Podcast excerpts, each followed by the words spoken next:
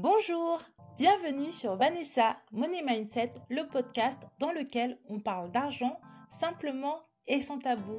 Si tu me découvres, je suis Vanessa, experte en finances personnelles, ex-bancaire, investisseuse, entrepreneuse, podcasteuse et j'accompagne les femmes qui se sentent perdues dans leurs finances, qui ne savent pas par quoi commencer pour pouvoir gérer leur budget, épargner et investir avec sérénité.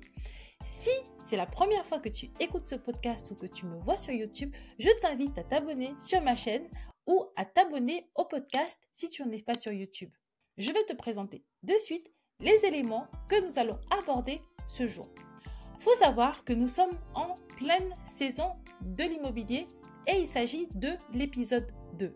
J'ai écrit un e-book pour te donner toutes les informations que tu dois savoir sur l'investissement et le financement immobilier. J'ai aussi réalisé l'année dernière deux lives avec Lamine, un expert en investissement immobilier. Donc aujourd'hui, pour le podcast partie 2 de cette petite série d'épisodes, il y a déjà beaucoup de contenu que j'ai créé sur le sujet. Essayez de te synthétiser les liens dans les commentaires. Au programme du jour, qu'est-ce que nous allons voir? Dans une première partie, nous allons parler des financements d'un projet immobilier. Dans une seconde partie, nous allons analyser les collaborateurs qui sont importants pour toi d'avoir pour que ton projet puisse bien se passer. Et dans une dernière partie, nous allons voir ensemble comment avoir un emprunt facilement de nos jours. Concernant le financement de ton projet immobilier, ce qu'il est important pour toi de connaître, c'est principalement ta capacité d'emprunt. En effet, en moyenne, la capacité d'emprunt est comprise entre 33 et 35% des revenus du foyer et ça comprend l'assurance emprunteur. Le reste à vivre, en moyenne, doit être minimum entre 700 et 1000 euros pour que cela puisse être convenable et tenable. Quels sont les frais que tu dois prendre en compte pour anticiper ton projet? Tu dois d'abord prendre en compte les frais de notaire. Même s'il y a des discussions en cours, je ne sais pas si vraiment ces discussions vont aboutir et à quelle vitesse. Pour l'instant, ce qu'il faut que tu saches, c'est que les frais de notaire, c'est entre 2 et 3% de prix du, du bien dans le neuf et entre 7 et 8% du prix de vente du bien dans l'ancien. En plus de ça, tu peux retrouver beaucoup de frais. On a les frais de garantie, de la caution, de l'hypothèque, de privilèges de prêteur de dernier denier. On a aussi les frais de courtage si tu utilises les services d'un courtier. On a les charges de copropriété qu'il faut aussi prendre en compte, les travaux de mise aux normes si besoin, les travaux de décoration ou de réhabilitation et la taxe foncière. Bref, je t'ai listé un certain nombre de frais, mais ce que tu dois vraiment bien comprendre, c'est que quand on décide d'investir en direct en immobilier, il y a beaucoup de frais. C'est pour ça que dans l'épisode euh, précédent, je te disais que si tu es une cigale et que tu dépenses beaucoup et que tu as du mal à économiser, eh bien, il va falloir évoluer si tu veux investir en immobilier parce que généralement, ton argent ne t'appartient plus. Fermons la parenthèse. Ensuite, c'est important pour toi de connaître les collaborateurs dont tu peux avoir besoin. Pour la petite histoire, moi, quand j'ai acheté, j'avais pas de notaire, euh, je connaissais pas de comptable, euh, je connaissais pas de courtier non plus, euh, et c'est mes collègues copines qui ont financé un de mes biens. Donc j'ai vraiment eu beaucoup de chance, mais euh, c'était galère. Donc aujourd'hui, je vais te les lister. Déjà, il faut que tu aies un notaire méticuleux et honnête. Donc comme je te disais que je n'avais pas de notaire, et eh bah ouais, je suis tombée sur un notaire ni méticuleux ni honnête. Donc euh, les informations sur les tantièmes étaient erronées, les informations sur le bien et la qualité du bien étaient erronées, et jusqu'à présent, les informations sur euh, l'acte de, c'est pas l'acte de propriété, mais euh, bref, le document que l'on a pour les copropriétés, j'ai perdu le nom, euh, qui retrace toutes les informations. Et ben, ces informations sont pas exactes et pas précises, surtout. Elles sont pas précises parce que les lots ont évolué. Il y a eu des divisions, des changements, des réhabilitations, des trucs. Et donc, en fait, ils ont gardé en fait un, document papier euh, qu'ils ont scanné, qui est hyper vieux et qui donne pas les vraies informations. Donc, vraiment, avoir un notaire qui est précieux, qui est méticuleux, qui est précis, qui est sérieux, c'est hyper important. Moi, mon clerc de notaire, ben, il avait été licencié à la fin de la vente parce que son travail n'était pas du tout bon. Et le notaire au-dessus, il n'avait pas vraiment vérifié. Après, est-ce que c'est parce que j'ai acheté dans le 93 à Saint-Denis et que ici, ils sont peut-être un peu moins sérieux qu'ailleurs, j'en sais rien. Mais euh, bref, il te faut un bon notaire. Et pour t'aider dans cette démarche, j'ai trouvé le maître Pontenot, qui est un auteur qui crée aussi du contenu. Je trouve que j'ai beaucoup de chance de l'avoir trouvé. Déjà, humainement, il est très humain, il est très gentil. Et puis, professionnellement, il est très sérieux. J'ai vu que des bonnes recommandations. Donc, ne cherche pas loin ou ne t'épuise pas. Si tu ne sais pas ou si tu n'es pas certaine, je t'en ai trouvé un, utilise-le et dis-le que tu viens de ma part. Euh, quand je dis utilise-le, c'est-à-dire que tu peux faire recours à, ces services, hein, bien sûr. Mais euh, bon, bref, je commence à m'égarer dans cet épisode, donc on va se reconcentrer. Il te faut un bon notaire, ça c'est super important. Ensuite, il te faut un comptable ou un expert comptable, surtout si tu veux faire du LMNP, ou si tu veux euh, pouvoir euh, bénéficier des avantages liés aux amortissements. Il faut savoir que la déclaration fiscale est un tout petit peu compliquée euh, pour un particulier. Littéralement, c'est des formules dans tous les sens. Tu peux t'arracher les cheveux. ne t'épuise pas, ne te fais pas du mal. Je t'invite à aller trouver un bon expert comptable. À l'heure actuelle, moi, j'ai deux experts comptables, un pour mon entreprise, mon URL, et j'ai un pour mon euh, LMNP. Le problème c'est que je suis pas spécialement ultra satisfaite des deux. L'expert comptable de l'entreprise avait oublié de déclarer les comptes de la société l'année dernière. Du coup, je me suis pris une amende. Donc jusqu'à présent, j'ai encore un peu de mal avec ça. Et euh, l'expert comptable euh, qui s'occupe de mes biens en immobilier, eh bien, ils sont pas méchants, ils sont pas, mais ils sont très loin. Ils sont dans le sud, je sais pas où, à Lyon, quelque part comme ça. Je trouvais que c'était un peu loin. J'aurais pouvoir.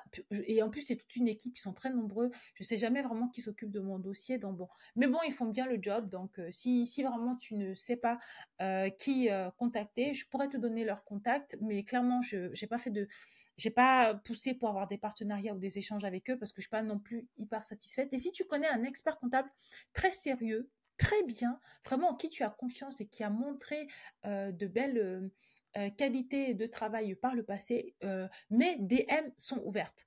Ensuite, il y a un courtier. Un courtier, c'est toujours intéressant, surtout pour les personnes qui sont très occupées, comme moi. Euh, je sais faire le tour des banques, je l'ai déjà fait, mais pour mes prochains projets, je te cache pas que je pourrais faire appel à un courtier pour tout simplement pour qu'il puisse m'enlever la charge mentale et le travail et l'énergie de faire tout le tour des banques et de négocier 150 milliards de, de choses à ma place, parce que tout simplement, physiquement, matériellement, j'aurais peut-être pas le temps euh, de, le faire. Donc, avoir un bon courtier, c'est quelque chose d'important. Pareil, euh, la plupart des courtiers qui sont visibles, je leur ai demandé déjà euh, d'intervenir sur un podcast avec moi ou de venir parler avec moi. Soit finalement, ça s'est pas fait, soit parce que le courtier n'était pas trop dispo. Il y a des courtiers carrément qui m'ont dit non. Il y en a beaucoup qui m'ont dit non. Sinon, j'avais proposé à un autre courtier, mais c'est pas, c'est pas qu'il était pas spécialement dispo. Ben, déjà, quand je lui ai demandé, il était en vacances. Et puis après, finalement, il m'expliquait qu'il faisait aussi d'autres activités parce que l'activité est un petit peu difficile. C'est un peu difficile d'avoir des projets. Donc voilà, euh, si tu trouves un, connais un bon courtier, un, bon, c'est généralement euh, pas superflu. Même si, si tu as le temps, je t'invite à faire tes activités toi-même parce qu'un courtier va pas forcément te faire gagner ou avoir des meilleures conditions. Et en plus, tu vas le payer. Par contre, là où il peut être bon, c'est t'enlever la charge mentale, faire le tour des banques euh, et t'arrives, toi, tu, négocies toi avec lui et il se débrouille. Là-dessus, je trouve qu'un courtier peut être vraiment intéressant. Un banquier expérimenté, on ne le dit jamais assez, ton expérience ou ton projet immobilier peut changer du tout au tout entre un banquier expérimenté qui s'y connaît super bien et un qui n'y connaît rien. Ah oui Bref, ouais, non, vraiment. Donc, euh, si tu peux, après, bon, ben, je comprends que quand tu fais ton tour des banques euh, et que tu ouvres la porte, c'est pas marqué marqué sur son front banquier expérimenté et c'est pas marqué sur son front banquier junior, mais tu t'en rends quand même assez vite compte en fonction des questions qu'ils te demandent, euh, des surtout les femmes qui m'écoutent sont quand même un peu éduquées ou elles s'éduquent. Donc, euh, si tu as en face de toi quelqu'un qui n'y connaît absolument rien, tu vas vite t'en rendre compte. Et euh, il ne faut pas hésiter à le challenger, à lui poser des questions. Je te rappelle que j'ai créé un e-book qui est gratuit sur les investissements immobiliers. Tu as toutes les formes de financement possibles. Il suffit d'en prendre une ou deux et tu lui poses des questions. Euh, toi, tu as ton e-book, donc tu as toutes les informations et en fonction des réponses qu'il va te donner, tu verras s'il s'y connaît ou pas. Euh, avoir un projet immobilier, surtout si tu te lances dans l'investissement locatif, le montage peut être un petit peu complexe, donc avoir quelqu'un qui s'y connaît, euh, ce n'est pas superflu. Ensuite, dans les contacts dont tu peux avoir besoin, c'est pareil, un professionnel pour travaux qui s'y connaît aussi. Il y a vraiment, il y a eu tous les ans, il y a des scandales sur des professionnels pas honnêtes. Vraiment, ça me brise le cœur, mais euh, c'est vrai, c'est possible. Il y a vraiment beaucoup de professionnels qui sont pas honnêtes. Donc, avoir quelqu'un qui euh, travaille bien, qui fait bien son travail, qui fait bien les choses, euh, c'est hyper important, surtout quand tu achètes ou tu fais de l'investissement locatif, parce que du coup, tu vas peut-être refaire une cuisine, faire des rafraîchissements, peut-être même vouloir faire du déficit foncier, donc des gros travaux. Donc voilà, avoir quelqu'un de confiance, ça peut vite partir en cacahuète, cette histoire. Donc, euh, c'est hyper important et c'est des choses que tu dois mettre en tête dans ton radar avant même de te lancer, parce qu'à partir du moment où tu es dans le bain et que les problèmes se présentent, c'est pas là qu'on commence à chercher les, les, les Il faut les avoir trouvés avant. Et euh, concernant les, professionnels euh, et les euh, travaux, je t'invite à trouver un professionnel et à aller voir les chantiers qu'il a déjà réalisés. On ne prend pas les professionnels sous prétexte qu'ils te regardent et dans, les yeux et qui te disent oui, je suis quelqu'un de sérieux, je fais bien mon travail. Pas en 2024, ça c'était 2023, 2022, ça 1990, 1990. En 2024, on teste, on challenge, on vérifie, on regarde, on ne fait pas confiance. Et crois-moi, que je te dis ça parce que j'ai fait confiance. Moi, tu me dis Vanessa, je suis sérieux, et eh ben je te crois. Et eh ben non, on croit plus personne. On challenge et on se base sur du concret. Bon, on se reconcentre et on continue. Ensuite, euh, du coup, une fois que tu as trouvé ton professionnel euh, sérieux et que tu as tous ces contacts-là, moi, je trouve que tu as déjà des bonnes bases pour pouvoir commencer à prospecter, regarder les biens, visiter. Maintenant, ce que j'avais envie de partager aussi avec toi, c'était euh, les informations que tu pouvais avoir pour avoir un prêt en 2024 pour pouvoir emprunter facilement c'est qu'il ne faut pas négliger le prêt à taux zéro si tu es un primo emprunteur et que tu veux acheter ta résidence principale. Il faut savoir que désormais, avec le prêt à taux zéro, moyennant certaines conditions, tu peux louer ton bien.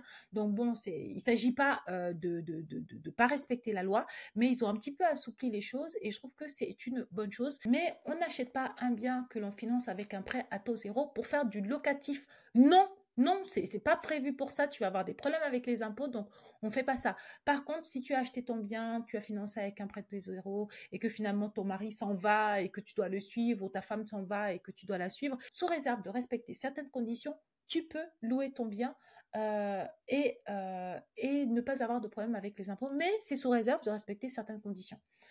Ensuite, nous arrivons à la partie 2. En 2024, Comment faire pour avoir un emprunt facilement aujourd'hui? En ce moment, c'est vrai que le taux d'usure est toujours élevé et les taux de classiques de toutes les manières sont élevés. Le taux d'usure est révisé régulièrement, donc il faut profiter de cette opportunité pour voir si, euh, en fonction du montant, du niveau du taux d'usure, ton dossier peut passer ou pas. Ça, c'est tout bête, tout le monde se dit que c'est évident, mais je pense qu'il y a des gens qui ne pensent pas encore à ça, de se dire que euh, potentiellement en ce moment, en janvier, ton dossier, c'est ric-rac, peut-être qu'en février ou en mars, ton dossier pourrait passer en fonction du taux d'usure. Donc, il ne faut pas forcément se décourager à chaque fois. Il ne s'agit pas de refaire le point chez ton banquier toutes les semaines ou tous les 15 jours ou toutes les heures, mais voilà, se dire que potentiellement un dossier qui ne passe pas en janvier peut passer en mars, en avril ou en mai parce que les taux euh, d'intérêt directeur évoluent et du coup, ça joue aussi sur les taux d'usure et qu'en plus, le taux d'usure est révisé régulièrement. Ensuite, la deuxième euh, astuce que tu peux euh, utiliser, c'est réduire le montant euh, de ton apport. En fait, c'est pas vraiment réduire, c'est réguler. Tu peux augmenter le montant de ton apport ou réduire le montant de ton apport. Faut savoir qu'en fonction de ces montants-là, tu peux changer de palier. Tu peux te retrouver, par exemple, avec un, montant d'apport important. Résultat, le montant que tu vas emprunter est, plus faible. Et résultat, tu vas changer de palier en fonction de certaines banques. Ça fonctionne par palier comme ça. Et tu vas te retrouver, si tu changes de palier, avoir des conditions euh, plus intéressantes. Pour un même prêt immobilier en fonction du profil euh, du client, du montant de l'apport qu'il a, a, du montant qu'il emprunte effectivement et de ses salaires et de ses revenus, c'est pas le même taux. Donc vraiment, voilà, si tu vois que ton dossier est un petit peu ric-rac, Pensez à augmenter l'apport, c'est-à-dire tu peux euh, emprunter de l'argent à ta famille. Bon, après, quand tu commences à emprunter de l'argent à ta famille ou emprunter de l'argent à, des proches, généralement, la banque va te demander l'origine des fonds. Euh, on se retrouve avec 10 000, 20 000 euros, 30 000 euros. Oui, il va falloir justifier. Après, si tu commences à dire que c'est une donation de tes parents, il va falloir déclarer aux impôts. Si tu commences à emprunter, on va te demander de faire potentiellement un justificatif d'emprunt, le prendre en compte. Enfin, bon, bref. Euh, en général, euh, voilà, en augmentant l'apport, tu vas récupérer dans les tiroirs l'argent qui est caché quelque part, voilà, euh, ça permet de jouer euh, sur le niveau euh, de ton dossier, de ton prêt. Donc, cela peut te permettre d'avoir des conditions plus favorables. Ensuite, ce que tu peux faire aussi, c'est un prêt palier. Pour mon deuxième projet immobilier, il faut savoir que j'avais pas les revenus que j'ai actuellement. Donc, du coup, j'avais déjà un premier crédit qui correspondait à, à le premier investissement locatif que j'avais. Il y avait des revenus locatifs, mais n'empêche que mon taux d'endettement ou ma capacité d'emprunt n'était pas très, très importante. Résultat, on a euh, fait un prêt palier, c'est-à-dire que on a adapté la mensualité de mon prêt, de mon second prêt, à euh, la mensualité du prêt euh, existant pour que cela puisse rentrer dans mon taux d'endettement. Vanessa, c'est du chinois, on veut des exemples concrets, eh bien, je vais t'en donner. Si par exemple, tu as une capacité de remboursement qui est de 1000 euros par mois, D'accord, tu peux rembourser tous les mois 1000 euros et que tu as déjà un emprunt euh, immobilier comme moi ou un crédit étudiant, ça arrive aussi pour les étudiants. Et cette, euh, ce montant-là euh, de remboursement, c'est de 500 euros. Donc, normalement, tu pouvais rembourser 1000 euros par mois, mais comme tu as déjà un crédit qui, et que tu rembourses 500 euros par mois, il te reste uniquement 500 euros par mois comme capacité de remboursement actuel parce que les 500 sont déjà occupés par l'autre prêt. Eh bien, ce que tu peux faire avec un prêt palier, c'est que en fait, pendant les premières années de ton prêt, on va rembourser euh, le montant de la quantité disponible. C'est-à-dire que si tu ne peux rembourser que 500 euros, eh bien le montant de la mensualité va être de 500 euros. Résultat, au total, tu vas rembourser 1000 euros. Je m'explique. Tu rembourses ton crédit 500 euros et ton nouveau prêt, tu rembourses 500 euros. Si tu n'avais pas euh, le nouveau crédit, tu n'aurais pas remboursé pour le nouveau prêt 500 euros, tu aurais remboursé 1000 euros. Mais comme tu ne peux pas te retrouver à rembourser 1500 euros parce que ça ne rentre pas en termes de capacité de remboursement, on va garder ton crédit existant de 500 euros, on va mettre la nouvelle mensualité de 500 euros et par contre, on va jouer sur la durée du prêt. Donc, ça veut dire que potentiellement, ton emprunt peut durer plus longtemps ou alors cela veut dire que une fois que le premier prêt sera terminé, en fait, tu passeras d'une mensualité de 500 euros à une mensualité de 1000 euros, ou parfois même on peut déborder un peu, on peut faire 1200 euros parce qu'on considère que avec les années, tes revenus vont augmenter. Donc voilà, faut penser au prêt palier qui peut être une bonne option quand en termes de taux d'endettement ou de taux de remboursement, ça devient un peu juste.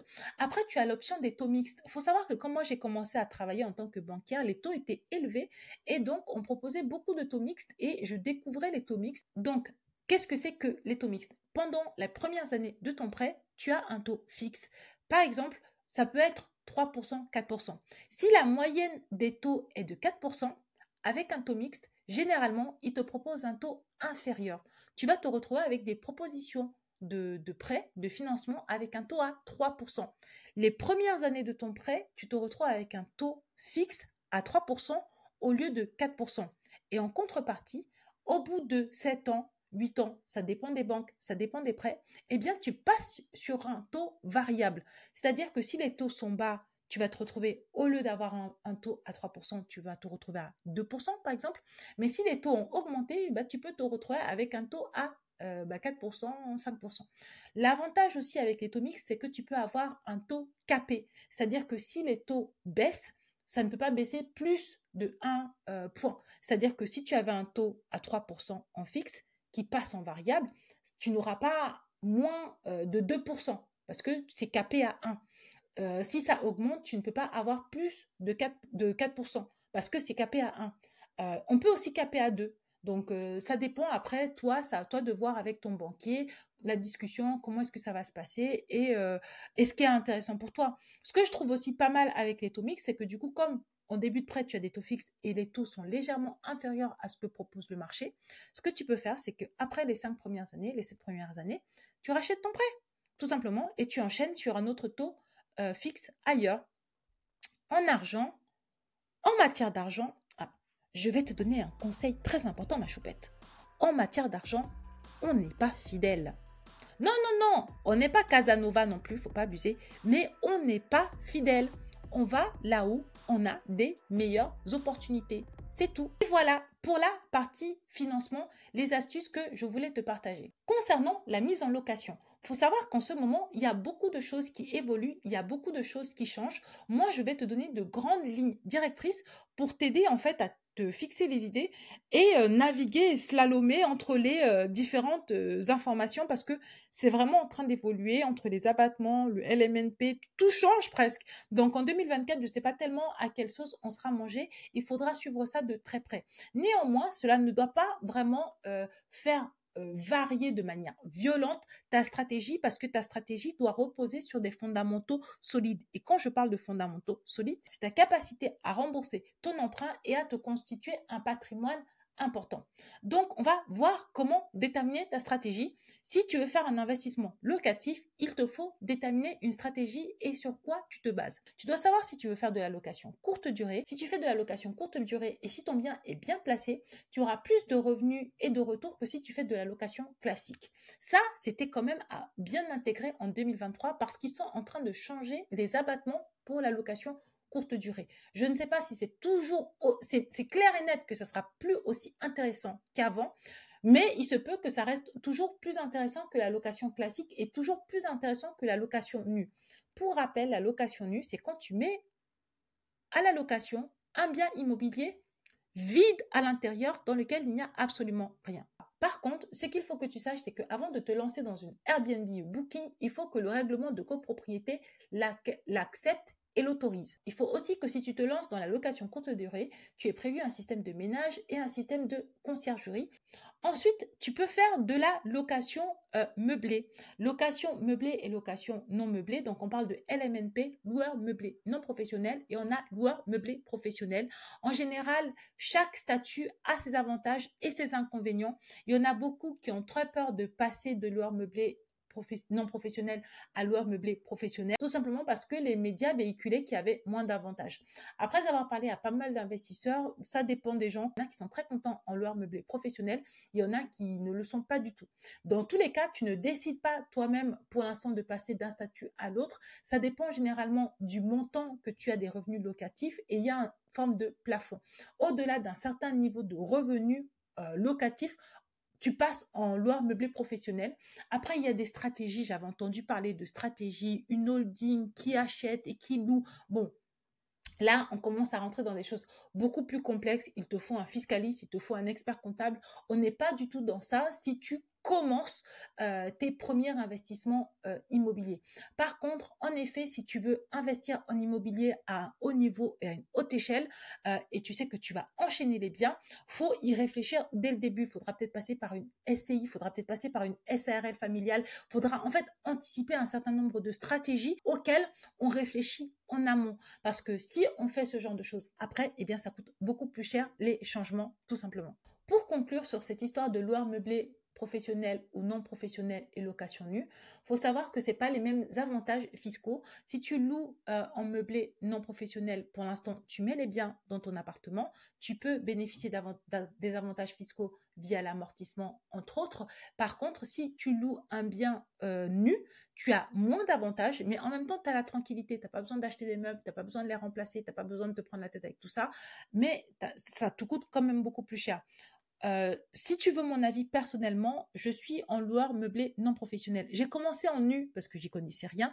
Ça m'a coûté une blinde, ça m'a coûté tellement cher. Bref, donc euh, du coup, je suis en meublé non professionnel et ça me va très bien. Par contre, je sais aussi que si je continue d'acheter des biens, ce qui fait partie de mes projets d'ailleurs, je risque de basculer en loueur meublé professionnel, à part si je mets en place les stratégies de holding, de société, machin, dans tous les sens. J'avais commencé à me former sur le sujet, j'avais échangé avec quelques experts et je m'étais dit, waouh, ok, pour l'instant, j'y suis pas du tout. Hein. Avec euh, deux biens, euh, on n'y est pas. Mais ça peut venir assez vite, surtout si tu te retrouves à faire des investissements dans des immeubles de rapport ou des choses comme ça. Il ne faut pas du tout négliger la fiscalité. Une fois ta stratégie établie, le bien, tu l'as acheté. Tu sais à peu près comment tu veux le louer. Euh, pour pouvoir, si tu veux t'en occuper toute seule, voilà ce que je préconise. Pour fixer le prix, tu peux déposer des annonces sur des sites de location.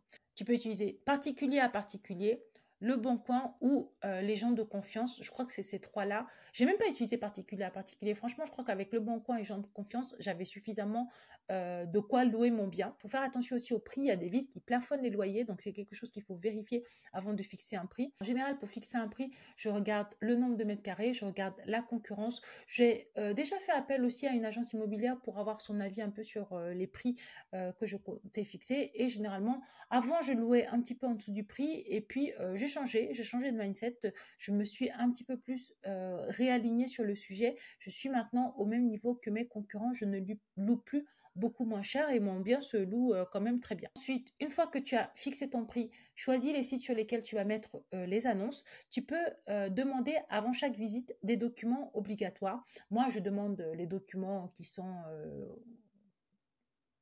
autorisé par la loi et je procède à des vérifications. Par exemple, tu peux vérifier la taxe foncière sur le site des impôts. Je rédige moi-même le bail, mais de nombreux sites peuvent t'aider à t'occuper de la rédaction du bail pour toi. De la même manière que tu peux éviter toutes ces activités euh, contraignantes en déléguant euh, l'intégralité de la gestion de tes biens à un organisme particulier. Voilà, on arrive au terme de cet épisode. J'espère qu'il t'a plu. Si tu me découvres, n'hésite pas à t'abonner à ma chaîne YouTube ou à mon podcast. Si tu veux apprendre à gérer ton argent, sache que régulièrement, je diffuse mes connaissances gratuitement via une newsletter. Tu peux t'inscrire, le lien sera dans la bio. Je viens aussi d'écrire un livre dans lequel je récapitule énormément de mes connaissances pour pouvoir t'aider à épargner, investir, gérer ton mindset tout ça gratuitement. Le lien sera dans la bio. Tu veux passer à l'action. Tu en as marre d'écouter le podcast et de ne rien faire. Tu en as marre d'écouter le podcast et de ne pas savoir où noter tes objectifs, acheter un cahier, le perdre, ne pas t'organiser. J'ai créé un planeur. C'est mon premier planeur et dans lequel j'ai synthétisé l'intégralité de mon savoir. Dans mon planeur, j'ai mis tout ce dont tu as besoin pour t'aider à atteindre tes objectifs, à la fois de vie, mais aussi financiers. Mais oui, en effet, pour atteindre ces objectifs, il faut le vouloir, il faut le visualiser, il faut le mesurer, il faut le suivre et enfin, il faut le valider, il faut le célébrer. Donc, mon planeur, si tu veux te le procurer, le lien sera disponible dans la bio. J'ai aussi écrit un livre qui va t'apporter les informations indispensables que tu as besoin de connaître pour pouvoir te lancer dans l'immobilier. Le lien sera aussi dans la bio. Oh là là, j'étais tellement gâtée, tu as tellement d'informations que vraiment les investissements immobiliers ne seront plus un secret pour toi et j'espère que 2024 sera ton année. Voilà ma choupette, je te fais plein de bisous. N'oublie pas d'être toi-même, de prendre soin de toi et on se retrouve à la semaine prochaine. Bisous bisous